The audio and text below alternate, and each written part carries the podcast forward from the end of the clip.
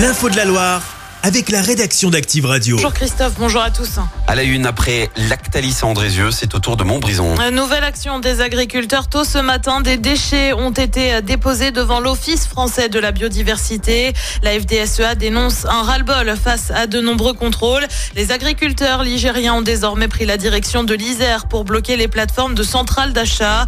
Une action alors que le salon de l'agriculture débute samedi et que Gabriel Attal a annoncé une série de mesures hier, notamment un nouveau projet de loi Egalim d'ici l'été. L'actu, c'est aussi cette annonce faite il y a quelques jours. Le COSEM de Saint-Etienne va fermer ses portes dans une semaine. Il avait ouvert en mai 2022 à la place des anciennes galeries d'Orient. Résultat, ce sont 40 emplois qui sont menacés et 200 patients traités chaque jour euh, qui n'ont pas de solution. L'avocat des COSEM France, Patrick Atlan, explique cette décision par un manque de rentabilité. Le choix de fermer certains centres a été fait en fonction de leur activité, c'est-à-dire en réalité de leur capacité à euh, payer leurs charges d'exploitation. Donc si Saint-Etienne a été choisi parmi les centres qui devront fermer, c'est précisément euh, en raison de l'insuffisance de l'activité et en tous les cas l'incapacité de cette activité à supporter les charges que ça génère. Et du côté de la ville, on s'indigne. Patrick Michaud est adjoint à la santé. Ma première réaction, évidemment, euh, était d'être extrêmement étonné. Voilà. Et puis ma deuxième réaction, évidemment, c'est de la colère. C'est de la colère, tout simplement parce que ça signifie évidemment plus de 40 licenciements et puis surtout plus de 200 consultants quotidiens qu'on laisse sur le carreau. Et ça, je trouve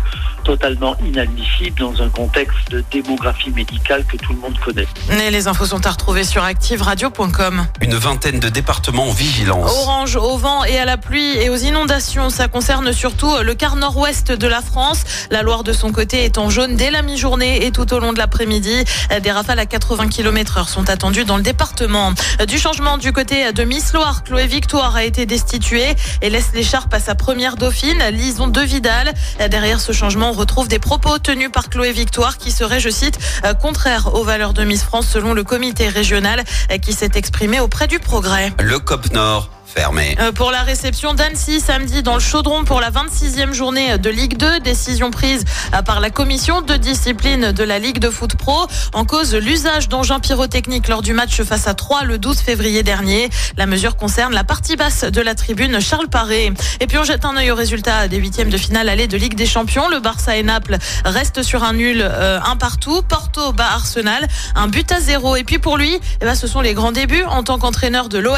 Marseille affronte le Shakhtar Donetsk en, en Ligue Europa avec comme coach Jean-Louis Gasset. Il avait pris les commandes de l'ASS, c'était en 2017 et avait mené les Verts en Coupe d'Europe 18 mois plus tard. Le coup d'envoi ce soir, c'est à 21h. Et euh, les Marseillais, je crois qu'ils sont pas très contents. Ils sont pas hyper chauds, ouais. Non, ils sont pas chauds pour Gasset. Nous, nous a laissé un bon souvenir. Chaque semaine, vous êtes plus de 146 000 à écouter Active uniquement dans la Loire. L'actu locale, les matchs de la SSE, les hits, les cadeaux, c'est Active. Source Médiamétrie, IR local, habitude d'écoute en audience semaine dans la Loire des 13 ans et plus, de septembre 2021 à juin 2023.